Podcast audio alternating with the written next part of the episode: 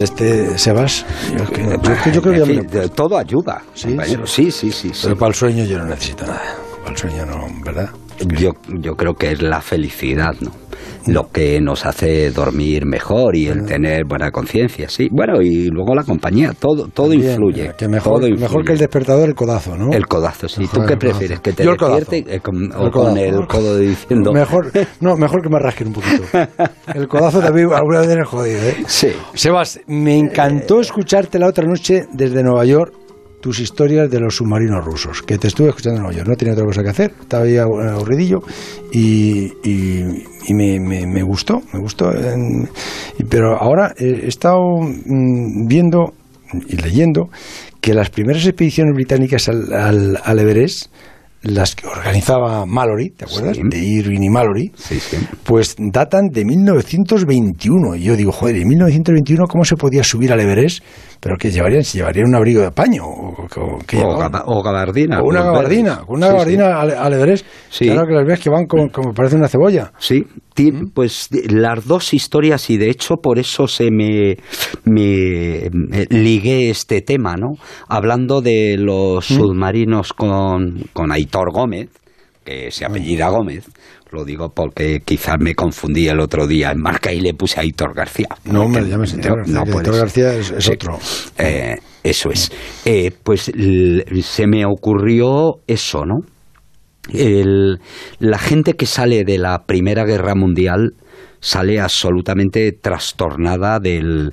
de- es el, el gran Es la- horror la- la de guerra de la- es el gran primer horror, la guerra de las trincheras. la que, guerra de las trincheras, pero yo creo que es... que morían el- como, como si incendiaran hormigueros, la, ¿verdad? la humanidad siente el horror de la guerra como nunca antes.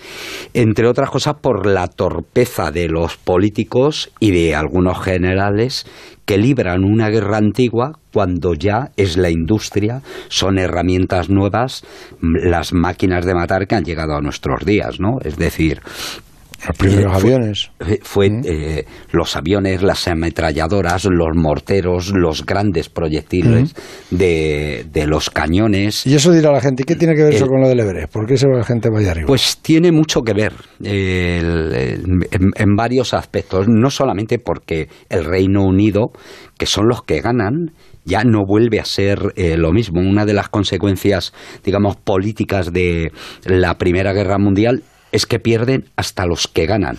Los que pierden, claro, es el imperio austrohúngaro que se parte en mil pedazos, que ya no va a volver a ser lo mismo y que además les imponen unas condiciones tan duras de rendición que en realidad entre la Primera Guerra Mundial y la Segunda Guerra Mundial va a ser un lapso de tiempo en el que ya se está preparando lo siguiente que va a venir.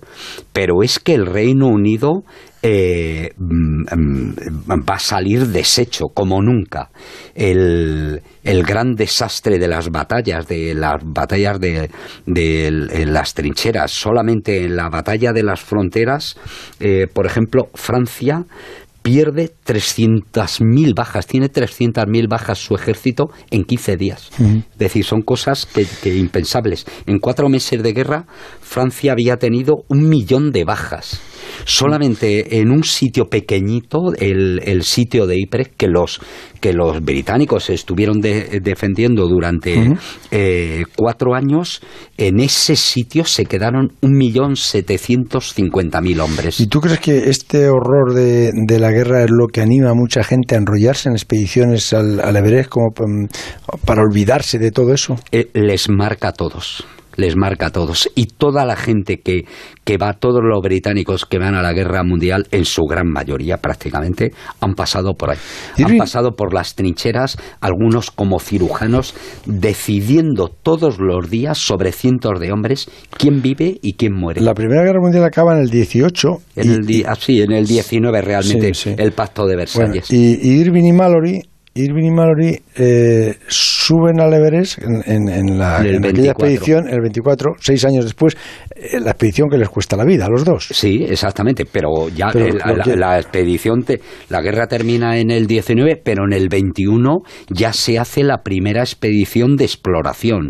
De alguna forma, igual que ocurre con otra mucha gente de la Primera Guerra eh, Mundial, lo que pasa es que el Everest era lo más significativo. Porque supuestamente la primera vez que se sube el, al Everest es en el 53. En el 53. Pero no sabemos si Irving y Mallory subieron en el 24. Así entre nosotros. Sí. Yo creo que tuvieron muchas posibilidades de subir al Everest y desde luego se lo cada- los cadáveres los cadáveres aparecen a cuánta qué? Solamente ha aparecido uno, el, el cadáver de de, Mallory. En 1999 Pero- y apareció a 8.230 metros de Por eso digo que apareció a, a 600 metros de allí, ¿no? de la cumbre, sí. A 600 metros de la Sí, cumbre, sí. a medio kilómetro sí. de la cumbre. Y, y tenemos, sobre todo lo que tenemos es eh, la confesión y el, el único testigo de esa historia es eh, Noel Odell, que iba por debajo de ellos y que a las 12.50 de la mañana él dice que los vio, aunque eso se ha discutido, él dice que los vio a 8.650 metros, es decir,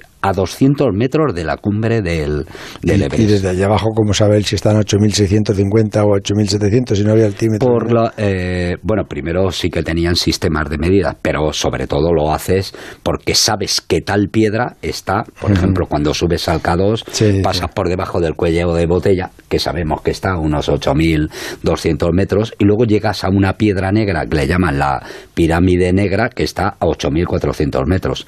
El- en, en la cara norte del Everest hay dos escalones rocosos que ellos les pusieron el primer steep, el primer escalón y el segundo escalón.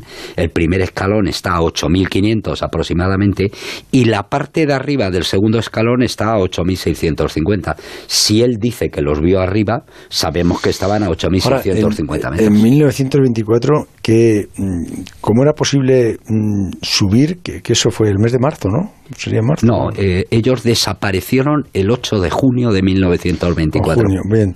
Pero esas temperaturas allí seguramente serán, por la noche serán menos 20 o así, ¿no? Sí, y, y además 20. mucho frío. ¿Y sí. cómo vas y con, con los equipos que llevaban en 1924? Que, que Pues quiere decir primero que que pasaban mucho frío y muchas necesidades No, que sí, iban pero ya, pero que- no es que pases necesidades, es que, que puedas aguantar. ¿Cómo se puede aguantar eso? eh, no lo pero era gente que primero como hemos visto hablando de la guerra No existían las gafas que existen ahora, ¿no? No. se les congelarían las córneas. Bueno, eh. el, el primer intento a la cumbre eh, tuvieron que bajar a los dos, que, que subieron sin botellas de oxígeno a 8.570 metros.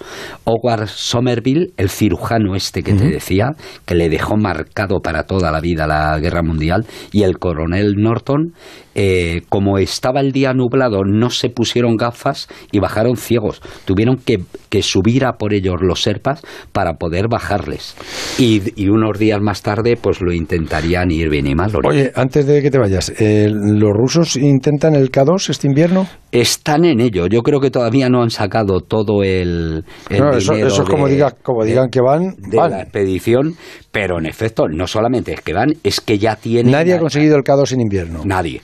Eh, los rusos hicieron... Como diga Putin para allá, para allá van. Sí, pero, pero no tienen dinero, están eh, en una... No van a tener dinero los rusos y lo tienen micromecenazgo de estos, Sí. pero, pero ya han ¿Y quién dejado las cosas en el campo base. ¿Ah, sí? Sí, es decir, el campo base ya lo tienen montado, así que yo creo que van a ir.